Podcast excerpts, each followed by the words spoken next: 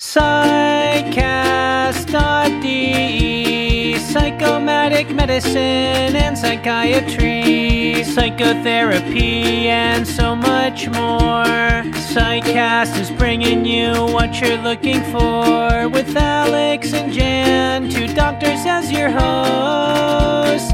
Psychcast, yes, Psychcast, let's start the show Herzlich willkommen zum Psychcast, Folge 78 zum Thema Therapieziele. Und am anderen Ende begrüße ich wie immer Jan Dreher. Hallo Jan. Ja, und ich freue mich mal wieder mit dir quasseln zu dürfen. Hallo Alex, du bist in Berlin. Genau. Wie geht's dir?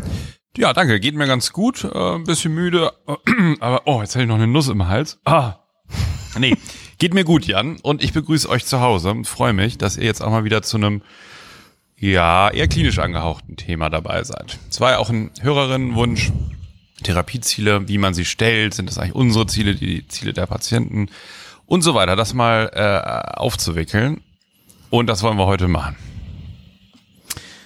Das finde ich auch ein ganz gutes Thema. Äh, da können wir auch noch mal gucken, ob die VT-Therapieziele anders sind als die Analyseziele und was uns bei Zielen wichtig ist äh, und ähm, was man da alles so bedenken kann.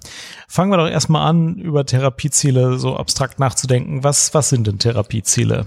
Ja, da muss man, glaube ich, auch ein bisschen gucken, in welchem Rahmen man jetzt unterwegs ist. Bei mir ist es ja so, ich biete zu einem großen Anteil Psychotherapie im ambulanten Rahmen an. Also äh, nicht stationär, Psychotherapie nach Richtlinie auch genannt. Und das wird so genannt, weil es für die Behandlung mittels Psychotherapie, die über die Krankenkassen bezahlt wird, klare Vorgaben gibt.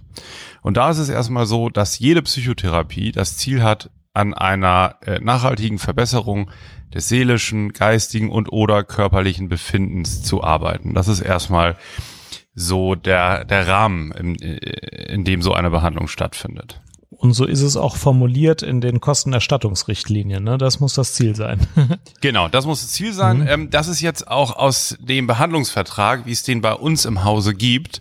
Ich habe jetzt nicht nochmal nachgeguckt. Ich habe die hier offen, die Psychotherapie-Richtlinie. Da steht zum Beispiel drin im Paragraph 7, eine psychotherapeutische Technik ist eine konkrete Vorgehensweise, mit deren Hilfe die angestrebten Ziele im Rahmen der Anwendung von Verfahren und Methoden, das wäre ja VT, und tiefenpsychologischer Therapie zum Beispiel erreicht werden sollen. Das ist sozusagen, also es ist schon verankert, dass es, ähm, ich habe das auch mal durchgeguckt, kommt mehrfach vor, dass Erreichung von Zielen und Begrenzung auch der Zielstellung auf ein realistisches Maß äh, ganz klar gefordert werden. Also wenn, wenn keine Ziele genannt werden können, die realistisch und erreichbar sind, dann kann das von den Krankenkassen auch nicht erstattet werden.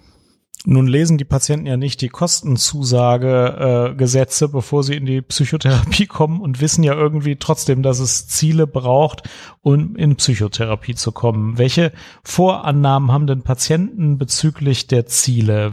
Kommen die alle und sagen, ja, sie werden mich ja bestimmt am Anfang fragen, was ich erreichen will? Oder ist das manchmal ein Prozess, bis man zu den Zielen kommt? Das ist eigentlich ganz oft ein Prozess, weil es gibt ja auch verschiedene Ebenen. Ne? Man kann ja erstmal sagen, ja, mir soll es besser gehen. So, die mhm. Symptome sollen weg. Das ist mhm. ja auch häufig der äh, Einstieg sozusagen, warum man zum Arzt geht, warum man zum Therapeuten geht. Und das ist ja auch völlig klar. Nun ist es natürlich nur, um das nachhaltig erreichen zu können, auch notwendig, dass man ein bisschen tiefer einsteigt und das Ganze konkretisiert. Werden wir ja gleich und in dieser Folge weiter drüber sprechen, wie wir das tun.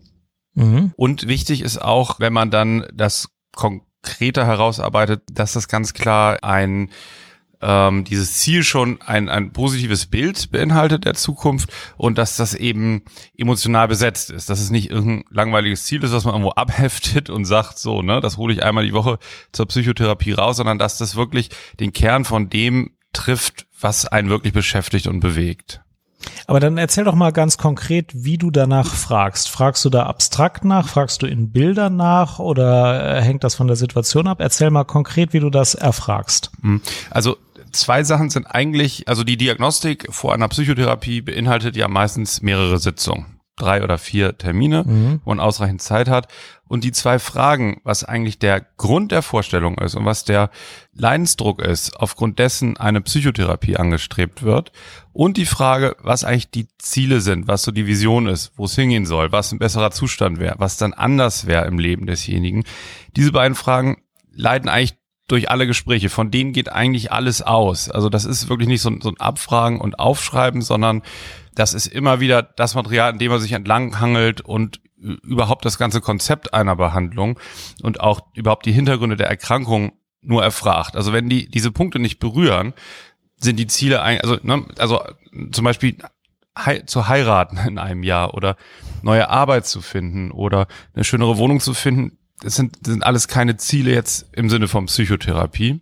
Ähm, und äh, man kennt ja dann äh, die Situation, dass die Patienten eher äh, schwammige oder abstrakte Ziele formulieren, wie ich möchte stabiler sein, es soll mir besser gehen, ich möchte weniger leiden, ich möchte weniger weinen. Ähm, das sind ja oft am Anfang die Schilderungen, die man hört. Und dagegen ist ja auch erstmal nichts einzuwenden, aber es ist auch noch nicht richtig ein Therapieziel, wie man es sich eigentlich wünscht im Rahmen oder am Ende der Klärung der Therapieziele. Welch, was für Methoden wendest du denn an, um die Therapieziele zu klären, wenn sie noch nicht so richtig konkret oder noch so richtig klar sind? Also da finde ich ganz gut so überhaupt für einen selber äh, als, als Gedankenstütze die Smart-Ziele. Das sind nämlich fünf Kriterien, die gute Ziele haben. Und man kann auch gut Patienten zum Beispiel fragen, ob sie Erfahrung haben mit Zielen sonst so im Leben oder in anderen Bereichen. Und die, die Smart-Ziele ähm, sind eigentlich so Kriterien, wo man nach und nach auch gut drauf kommt im Gespräch, ähm, was man jetzt nicht sozusagen so als Vorlage nehmen muss, aber was, was sehr wichtig ist eigentlich, dass die Ziele folgende Kriterien aufweisen. Zum einen, dass sie spezifisch sind, eben konkret. Na, du hattest ja auch in die Shownotes geschrieben, ähm, schwammige versus konkrete äh, Therapieziele. Ein konkretes Ziel ist eben nicht, äh, ich will körperlich wieder fit sein, sondern beispielsweise, ich gehe jede Woche zweimal zum Sport. Also mhm. um, um das mal sozusagen, also alles, was man auch irgendwie messen könnte und gucken könnte, ist das eingetreten oder nicht, wäre ein konkretes Ziel. Dabei ist auch wichtig, dass das keine passiven Ziele sind, also nicht ich rauche nicht mehr oder ich hänge weniger zu Hause rum, sondern gehe mehr raus oder diese Dinge, sondern immer umgekehrt positiv formuliert, nicht Dinge, die man sowieso erreicht, wenn man tot ist, sondern Dinge, die positiv auf der Haben-Seite dann sein werden. Genau. Äh, man soll positive und anstrebenswerte Ziele genau, formulieren, ja. die einen anziehen und nicht äh, Verhalten benennen, dass man einfach nur unterlassen möchte. Denn das ist äh, nicht gut zu erreichen. Wenn man einfach am Frühstückstisch sitzt und nichts macht, dann macht man auch das nicht, was man nicht mehr machen möchte. Man soll aber schon sich klar werden, wie sollte das sein, was man erreichen möchte. Genau, dann, ähm, ja, genau, ich führe es mal eben schnell zu Ende, dann, dann mhm. sollten sie messbar sein. Also nicht, ich will in Zukunft mhm. viele Bücher lesen, sondern ab jetzt lese ich 50 Seiten pro Tag zum Beispiel. Dann sollen sie erreichbar sein, nicht, äh, also ich äh, äh, werde im nächsten halben Jahr zehn neue Bekanntschaften aufgebaut haben. Also so, und da mhm. muss schon halt der Therapeut auch manchmal helfen und gucken, ne, was ist realistisch aus der Erfahrung heraus. Und der Zeitrahmen sollte auch gesetzt werden. Also nach drei Monaten möchte ich diesen, dieses Ziel erreicht haben, nach zwölf Monaten dieses. Also das ist so sozusagen ähm, abgesteckt ist, in welchem Rahmen dieses Ziel erreicht werden soll. Mhm. In der Theorie, Theorie klingt das sehr gut. In der Praxis sagen die Patienten aber oft, naja, ich habe jetzt diese Symptome und wenn die weg sind, das ist doch völlig ausreichend. Was meinen Sie denn genau damit? Äh, ich soll jetzt mal beschreiben, wie ein Tag in drei Monaten aussieht, wenn die Krankheit weg ist und ich so lebe, wie ich leben könnte. Einfach, dass die Krankheit nicht mehr da ist. Das ist doch eigentlich selbsterklärend. Ich merke oft, dass dieser Gedanke, etwas Anstrebenswertes zu beschreiben, ziemlich viele Schwierigkeiten verursacht, offenbar. Klar. Und dass das Wegfallen von Symptomen sehr viel leichter vorstellbar ist. Ja, und das ist ja auch jetzt durch die Neurophysiologie, durch die Hirnforschung ganz gut belegt, ne, dass die vielen synaptischen Verbindungen eben da sind in der Problemwahrnehmung und weniger mhm. bei den mhm. positiven Bildern, weil die mhm. nicht eingeübt sind, eintrainiert sind. Und die kann ich mir sehr viel schlechter aufrufen. Und das wäre ja vielleicht auch so eine erste Probe in diesen ähm, äh, diagnostischen Sitzungen, ob vielleicht dennoch so ein Bild aufgebaut werden kann, dass man also von den Symptomen auch mal ein Stück wegkommt und die stehen lassen kann und auch ein neues Bild vom eigenen Leben und von der eigenen Gesundheit mal entwerfen kann. Das wäre ja auch so ein bisschen so eine Probe, ob überhaupt Interventionen, die dann zum Zuge kommen, wirksam sind, ob derjenige was damit anfangen kann. Ja. Und der, und der andere Punkt ist, sorry, wenn ich es noch eben äh, äh einmal zu Ende sage, der andere Punkt ist ganz klar, dass natürlich da noch ein Zwischenschritt fehlt. Wenn man jetzt sagt, ich habe ganz oft Kopfschmerzen und ich möchte, dass die Kopfschmerzen weggehen, ist es schon auch am Therapeuten mit dem Patienten ein Konzept davon zu entwickeln, wann sind überhaupt die Kopfschmerzen, in welchem Zusammenhang bestehen die, was könnte eigentlich dahinter stecken, weil daraus ließe sich erst ableiten, welche Veränderungen in Frage kommen.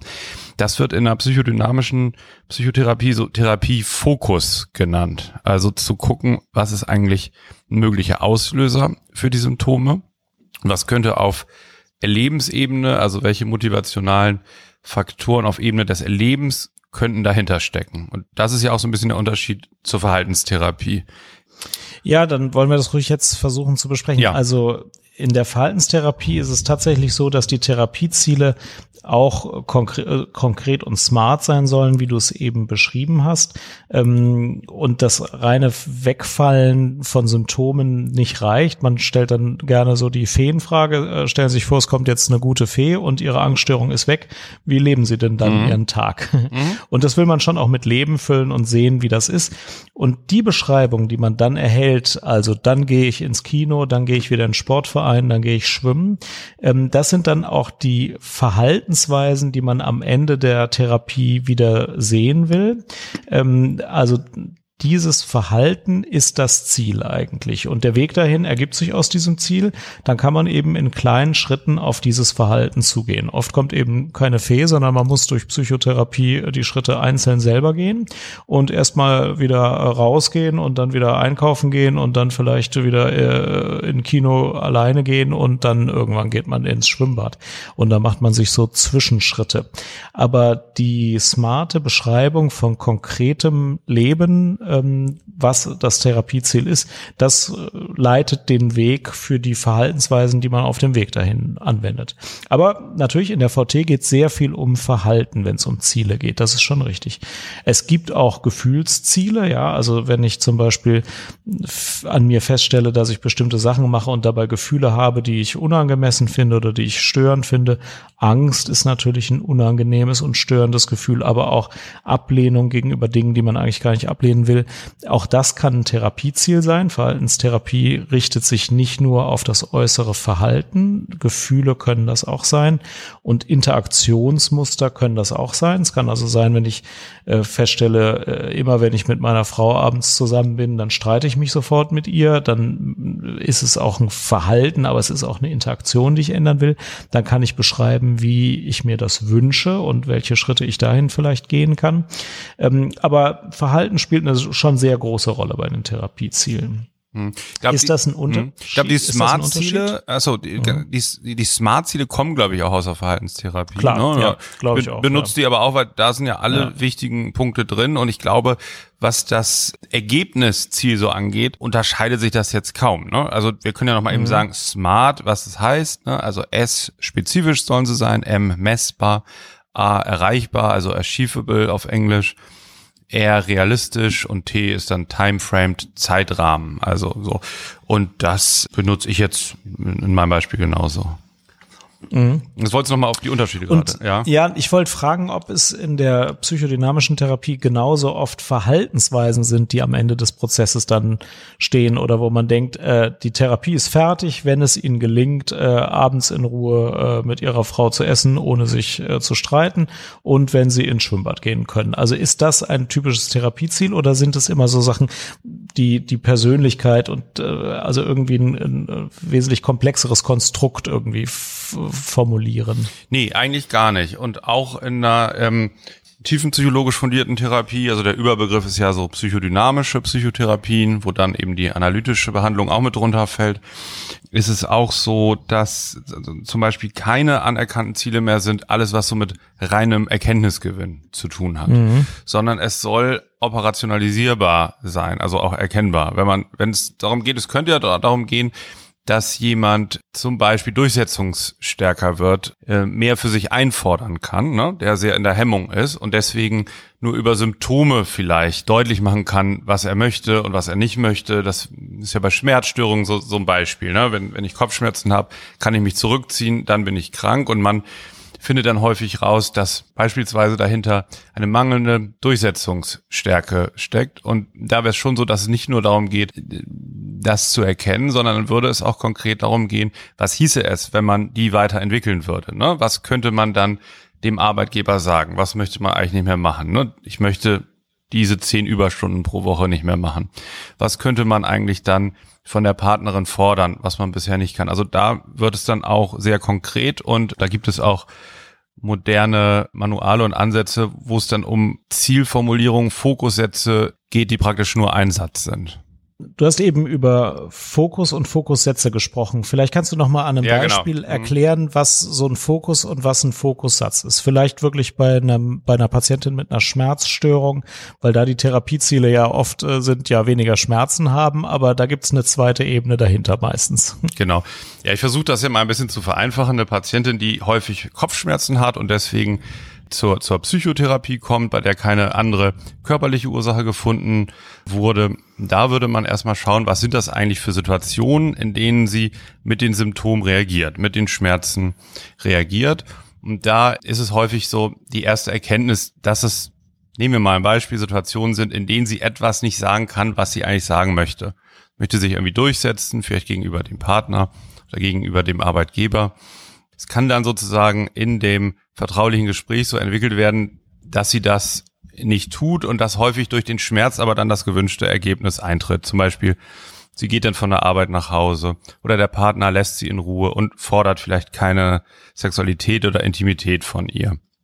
Und dann wäre der erste Fokussatzteil, ich habe immer Kopfschmerzen, wenn ich etwas nicht sagen kann, wenn ich etwas nicht mit Worten ausdrücken kann. Und dann müsste man individuell gucken, woran liegt das eigentlich bei der Patientin? Welche Gefühle stecken dahinter.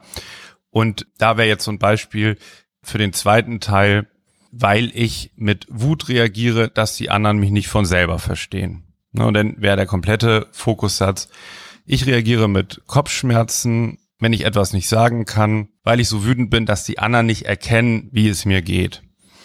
Mhm. In diesem Beispiel ist dann häufig auch in der Biografie dass jemand wenig Resonanz bekommen hat. Also in den ersten 24 Monaten entwickelt sich ja ein Selbst und eine Selbstsicherheit dadurch, dass man verschiedene affektive Zustände, Gefühlszustände gespiegelt bekommt von den Betreuungspersonen. Und äh, wenn das ausbleibt, dann bleiben die Menschen häufig sehr diffus in, in, äh, in einer Selbstunsicherheit. Und dann ähm, könnte es beispielsweise eine Auswirkung sein, dass man in so einen Zustand kommt, immer nicht ausdrücken zu können, was man eigentlich äh, möchte, sondern vielmehr passiv von den anderen erwartet, die sollen doch endlich mal erkennen, wie runter, wie stark man in der Situation leidet. Da ist so ein Symptom dann natürlich hilfreich. Ich habe das, glaube ich, noch nicht richtig verstanden. Also ein Fokussatz beschreibt, ähm, wann ein Symptom auftritt und verknüpft das mit einem mit einem psychischen Zustand oder wie wäre die äh, die Abstraktion von von dieser Erklärung? Der erste Teil würde beschreiben, in was für Situationen es auftritt und was es bewirkt. Ne? Mhm. Also ich habe immer Kopfschmerzen, wenn es mir nicht gelingt, etwas zu fordern, anderen mhm. etwas zu sagen, was ich eigentlich sagen möchte. Und der zweite Teil wäre dann sozusagen die innere noch nicht klarifizierte, also die ist, ist halt noch nicht richtig im Raum, die Begründung. Das ist dann eine Hypothese. Ne? Das ist am Anfang, die, die bewahrheitet sich oder bewahrheitet sich nicht. Das ist eine Hypothese und da fehlt natürlich in meinem Beispiel jetzt der Zwischenschritt, wo man mit der Patientin drüber gesprochen hat, wie das denn so ist in ihrem Leben, wie das denn so verlaufen ist. Ne? Das kam jetzt eben nicht vor, aber die würde dann natürlich erzählen, ja, die Ausbildung, da habe ich dann eben das gemacht, was vielleicht mein Vater mir organisiert hat, über einen Freund, da bin ich dann in dem Betrieb und ja, was wollten Sie dann beruflich machen? Ja, das war mir dann eigentlich recht, so wie die anderen das gesagt haben. Ne? Und die, die Lücke, die nur überall drin ist, das würde dann nur der Diagnostiker auch mitbekommen oder vermuten können, wäre dann, dass überall nie so wirklich das passiert ist, was die Patientin möchte. Mhm. Das heißt, zum Fokussatz gehört erstens, ähm, ich habe immer dann Kopfschmerzen, wenn. Mhm. Zweitens, ähm, eine gewisse Erklärung, äh, ich mich nicht durchsetzen kann, mich nicht abgrenzen kann. Und drittens, ähm, das ist in meiner Entwicklung schon früh angelegt, weil ich schon immer gelernt habe, dass meine äh, Einschätzungen nicht wichtig sind oder das, was ich will, nicht wichtig ist und das andere über mich entscheiden. Mhm. Das wäre so ein Fokus. Ja, genau, richtig. Mhm. Ja. ja, solche Fokussätze kenne ich natürlich auch aus der Psychotherapie und ich finde, sie sind sehr wirkstark.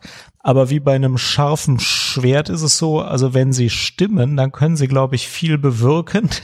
Aber wenn man einen Fokussatz in die Welt setzt, der nicht stimmt, dann habe ich oft das Gefühl, verliert der Patient ziemlich viel Vertrauen in die Psychotherapie, weswegen der Fokussatz eigentlich immer vom Patienten kommen sollte, damit man nicht falsch liegt. Oder darf auch der Therapeut sagen, wissen Sie was, ich glaube, bei Ihnen war es so. Das ist ganz klar. Die Ziele sowieso, die sollen natürlich am Patienten orientiert sein. Das ist völlig klar. Und gibt es das auch manchmal, dass man einfach keine Ursache in der Vergangenheit findet und keinen psychodynamisch nachvollziehbaren Grund, sondern dass Verhaltensweisen einfach dysfunktional sind und man einfach auch nach langer Überlegung nicht rausfindet, woran das liegt und sich einfach entscheidet, gucken wir doch trotzdem, dass es seltener wird oder wird so lange gesucht, bis man was halbwegs passendes findet? Nö, also es kann natürlich sein, dass es keine, keine ähm, nachvollziehbare oder erkennbare psychodynamische Hypothese gibt. Das kann natürlich sein. Diese Fokussätze, das funktioniert auch überhaupt nicht bei allen Patienten, weil viele ja viel basalere Störungsbilder auch haben.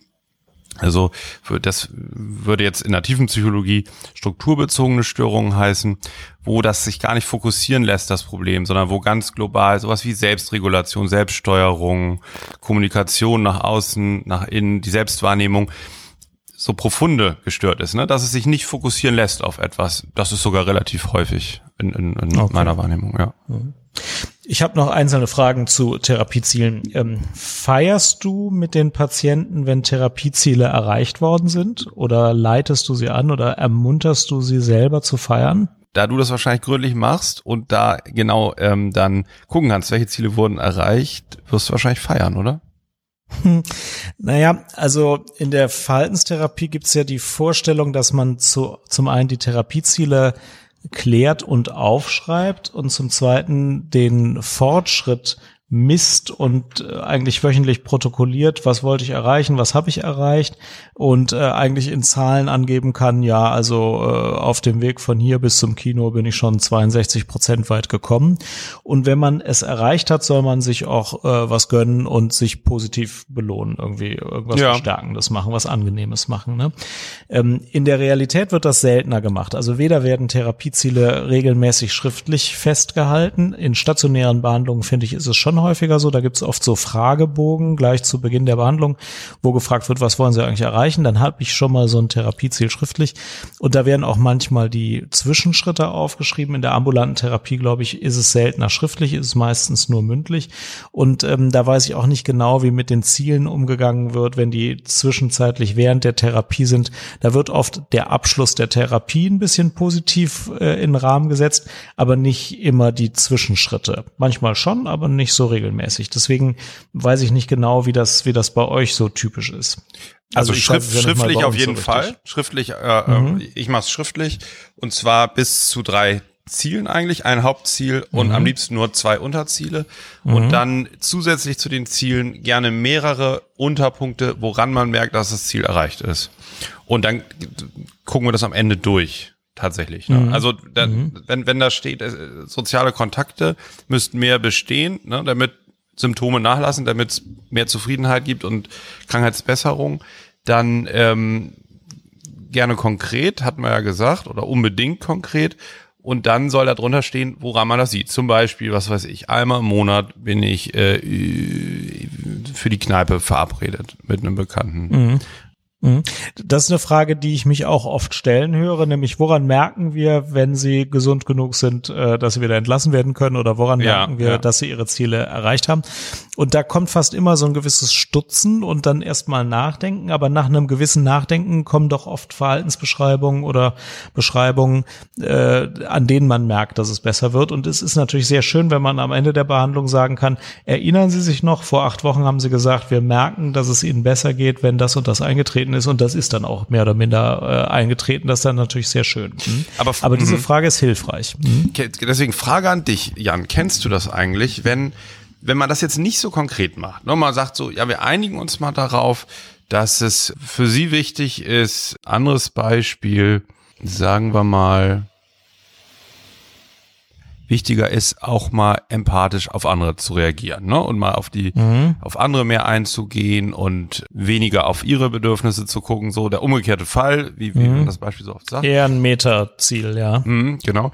Wenn das dann gelingt und das klappt und derjenige schafft das und das aber die, die, die, wenn man es aber nicht genau festhält, was das bedeutet, dass mit der Besserung auch die Schwelle nach dem, ähm, wie es gewünscht ist, sich immer weiter mit verändert und man hat das Ja. Gefühl nach einem halben Jahr, man hat eigentlich noch gar nichts erreicht. Ne? Dabei ist, wenn man sich am Anfang anguckt, was man so aufgeschrieben hat, sich der Zustand schon deutlich verbessert und oft, was ich oft sehe, ganz schön intensive äußere Veränderungen während der Behandlung. Ne? Dass zum Beispiel ein Job wieder begonnen wird, eine Beziehung wird aufgenommen, alles äh, eigentlich so Entwicklungsschritte. Und trotzdem ist die subjektive Einschätzung erstmal ja, also eigentlich geht's mir ja immer noch so schlecht. Kennst du das? Wie sich das mit verändert, der Anspruch auch so? Das kenne ich sehr gut. Wenn, wenn gestartet wird auf einem Level, wo man sagt, das ist äh, noch relativ niedrig äh, ge, ge, Ja. Und es gibt eine Verbesserung und dann äh, verändert sich das Ziel nach oben mit. Ähm, ich habe ja jetzt mehr stationäre als ambulante Behandlung. Was wir natürlich manchmal sagen ist, schön, im ersten Behandlungsabschnitt haben sie es geschafft, überhaupt mal wieder unter Menschen zu gehen. Das ist schon mal super. Ähm, und jetzt nehmen sie sich schon vor, viel intensivere Beziehungen wieder mit anderen Menschen aufzunehmen. Wir schlagen vor, dass wir jetzt nach sechs oder acht Wochen erstmal eine Therapiepause von zwei Monaten machen und sie freuen sich erstmal daran, was sie in den letzten acht Wochen erreicht haben, stabilisieren das und machen schon mal vorsichtige Bewegungen in Richtung des neuen, noch höheren Zieles und in der zweiten Therapiephase gehen sie dann das zweite Ziel an, sodass man das erste irgendwie feiert, würdigt und bewahrt und sagt, das war jetzt das, was wir in der ersten Therapiephase gemacht haben und die zweite zeitlich gerne ein bisschen äh, im Abstand. Therapiephase darf dann das höhere Ziel verfolgen. Damit komme ich dann auch wieder ganz gut zurecht.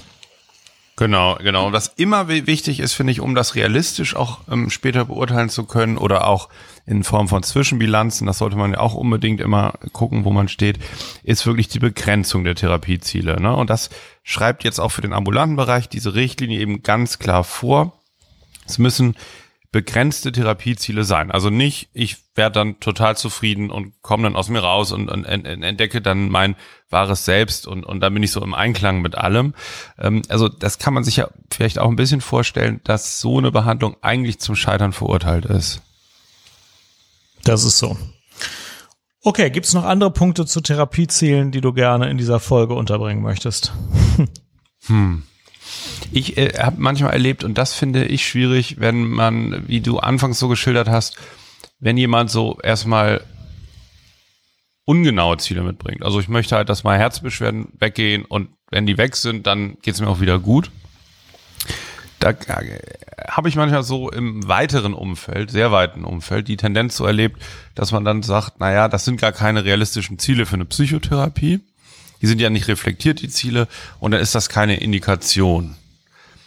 Und das finde ich nicht realistisch, weil ähm, wenn man äh, mit einem bestimmten Leidensdruck zum Arzt geht oder eine Behandlung aufsucht, dann ist nicht gesagt, dass man weiß, was jetzt überhaupt realistisch ist und ist auch nicht gesagt, dass man weiß, welche Ziele vielleicht auch dann mit einer Symptomlinderung in Zusammenhang stehen. Also das muss man, da muss man sich schon ein bisschen Zeit nehmen und das in Ruhe zusammen erarbeiten. Wie siehst du das denn? Da hast du völlig recht. Das ist zu häufig und ähm, zu menschlich, äh, dass Leute am Anfang nicht sagen können, das sind meine drei Ziele und die sind alle smart, als dass man sagen könnte, ja, Ja, gut, dann da geht's halt nicht. Ne? Dann kommen sie wieder, wenn sie sich das ein bisschen besser ausgeknobelt haben. Ähm, ich finde auch, dass man einen alkoholabhängigen Patienten nicht wegschickt, wenn er nicht am Anfang sagt, ich will jetzt abstinent werden. Da gibt's auch eine Motivationsphase und eine Zielklärungsphase äh, darf es auch in der Psychotherapie geben. Es gibt einen Leidensdruck, mit dem kommt der Patient ähm, und wenn der den nicht direkt in ein Ziel übersetzen kann, dann finde ich, ist das, ist das okay. Das darf Teil der Krankheit sein. Wenn der Leidensdruck ist, ich habe Angst und das Ziel ist, außer ich will weniger Angst haben, noch nicht klarer, dann darf ich dem helfen zu sagen, ja, wie wäre denn das, äh, wenn wir uns jetzt mal vornehmen, was ist das Gegenteil von Angst und wie komme ich dahin? Ähm, ich finde auch, da, da muss man sich ein bisschen Zeit für nehmen dürfen. Das, das ist zu häufig, dass die Patienten nicht wissen, was man meint, mit was ist ihr smartes Ziel.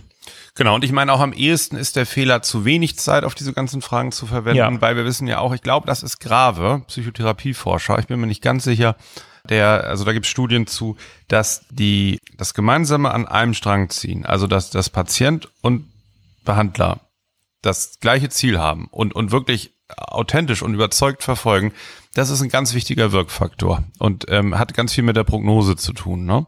Wenn der eine nur halbherzig sagt, der Patient sagt, naja, der weiß es alles ganz genau und ich gehe da jetzt einfach hin und äh, werde mal gucken, das wird schon halt vielleicht irgendwie klappen, ist ganz schlecht. Und ganz schlecht ist auch, wenn der Therapeut sich irgendwie verbiegt und meint nun, ähm, den Patienten da bedienen zu wollen. Ne? Das, das hat mit der, das äh, verbessert die Prognose erheblich, wenn beide wirklich einer Meinung da sind. Mhm. Kennst du das denn auch, dass du denkst, äh, hier dieser Patient sollte eigentlich andere Ziele haben als die, die er formuliert? Ja, Ja, Kenn und ich wie auch. gehst du dann damit um? naja, dann, dann handeln wir da, dann handeln wir darüber, geht dann Ja. hin und her, hä- häufiger auch nochmal mit Zwischenüberlegen und, und Wiedertreffen. Und das kann durchaus sein, dass wir da dann nicht übereinkommen, dass wir also da kein, ähm, keine Behandlungsvereinbarung dann Ja. finden auch, ja. Also ich habe das eigentlich in, nur in einer Situation. Äh, Ich persönlich glaube, wenn also Wohnen, äh, Arbeit und finanzielle Verhältnisse und gesundheitliche, akute gesundheitliche Probleme nicht geklärt sind, dann kann man keine elaborierteren Ziele verfolgen. also wenn ich nicht weiß, wo ich nächsten Monat wohne, dann kann ich nicht viel über soziale Phobie nachdenken, finde ich. Da muss ich erstmal eine Wohnung klären. Und wenn ich ein akutes gesundheitliches Problem habe, finde ich auch, sollte man sich erstmal um das kümmern. Und wenn ich nicht weiß, ob ich morgen gekündigt werde, ist es irgendwie sehr schwer, über Zukunftsängste zu reden. Ähm, und manchmal habe ich Patienten, wo eine dieser Lebenssäulen irgendwie wackelig ist und die sagen, ja, da möchte ich mich jetzt aber gar nicht drum kümmern. Ich möchte mich jetzt um mein Verhältnis zu meinen Eltern kümmern.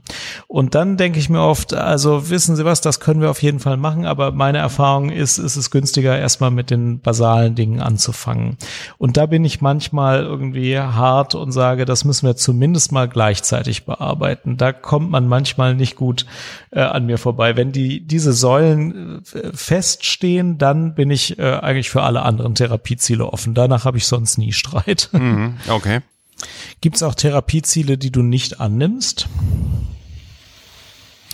Die, die ich nicht annehme, also nicht übernehme. Ja, also wenn oder? der Patient äh, kommt und sagt, mein Therapieziel ist XY und du sagst, ja, aber mit mir machen sie das nicht. Ich äh, finde, das ist nicht eine Therapie, auf die ich mich mit ihnen einlasse.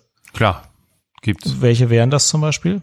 Oh, das, das, das kann ich jetzt, es kommt ganz drauf an. Also das es ist allein schon die Begrenzung durch die Psychotherapierichtlinie. Also ne, wa- was ich jetzt relativ häufig hatte, das wäre so ein Beispiel, dass man, dass einfach der Wunsch ist, die ganze eigene Entwicklung, die eigene Biografie, die Kindheit und die Einflüsse, die es so gab, die mal durchzuarbeiten, mal so wirklich, wirklich verstanden zu haben und ähm, äh, um, um dann irgendwie auch abschließen zu können, ne? um, um loslassen zu können. Das wäre jetzt zum Beispiel kein Therapieziel, was man auf Krankenkasse erreichen kann. Was, das kann nicht durchgeführt werden. Also es geht dann tatsächlich nur mit einer bestimmten Erkrankung, die auch an einem bestimmten Zeitpunkt auftritt und von der ich ausgehen kann, dass ich die überhaupt durch psychotherapeutische Bemühungen adäquat behandeln kann. Dadurch schließen sich schon manche Ziele aus. Ne? Das- Anderes Beispiel wäre jetzt vielleicht auch eine Grunderkrankung, die vielleicht eine endogene Ursache hat, also wo man eher dann vom Auftreten her merkt, das wird jetzt eher äh, am Hirnstoffwechsel liegen. Früher endogene Depressionen genannt, ne? wo man wo man gar keinen Bezug findet äh, zur zum zur eigenen Umwelt oder zu zum Verhalten, zu den Beziehungen. Da kann man dann natürlich überlegen, ob da eine andere Therapieform hilft, wo man jetzt vielleicht lernt, in, in, auf dem Seiltan zwischen Überlastung und Unterforderung irgendwie umzugehen. Das gibt ja auch noch andere Indikationen. Wir haben jetzt mehr so über die klassischen Beispiele gesprochen, aber es ist, kommt schon vor, dass die Ziele erstmal nicht, nicht passen, weißt du? Genau. Gut. Ja, würde ich sagen, mal wieder die Kategorie Fundstücke der Woche. Alex, was hast du für ein Fundstück? Ja, ich habe ein Fundstück, das passt zu folgender Einleitung, die jetzt selber von mir kommt spontan. In der Mitte ungefähr des letzten Jahrhunderts, ne, dachte man ja, so im Krankenhaus und beim Arzt, die Krankheit steht im Vordergrund. Deswegen gibt's ja immer noch relativ viel Krankheitslehre immer so, ne? Dann dachte man so gegen, weiß ich nicht, wann war das so? 80er, 90er Jahre hat man rausgefunden, der Mensch, der kranke Mensch steht eigentlich so im Mittelpunkt. Das ist nicht nur die Krankheit, sondern die, die ganze Person, sein Umgang mit der Krankheit, die ganzen Einflüsse und so weiter. Und jetzt so die letzten fünf bis zehn Jahre hat man herausgefunden, äh, das ist beides noch nicht so ganz richtig, denn der Mensch und seine Beziehungen vor allen Dingen spielen eine ganz, ganz große Rolle in der, in der, ja, Faktoren für Gesundheit und, und Krankheit sozusagen, wenn es darum geht. Und da hat zu der relativ bekannte Hirnforscher und Arzt und Psychotherapeut ähm, Professor Joachim Bauer, den viele kennen werden von diesem Bestseller Das Gedächtnis unseres Körpers, ein schönes Gespräch bei YouTube. Das heißt Resonanz, Resonanz in Psychotherapie und Pädagogik.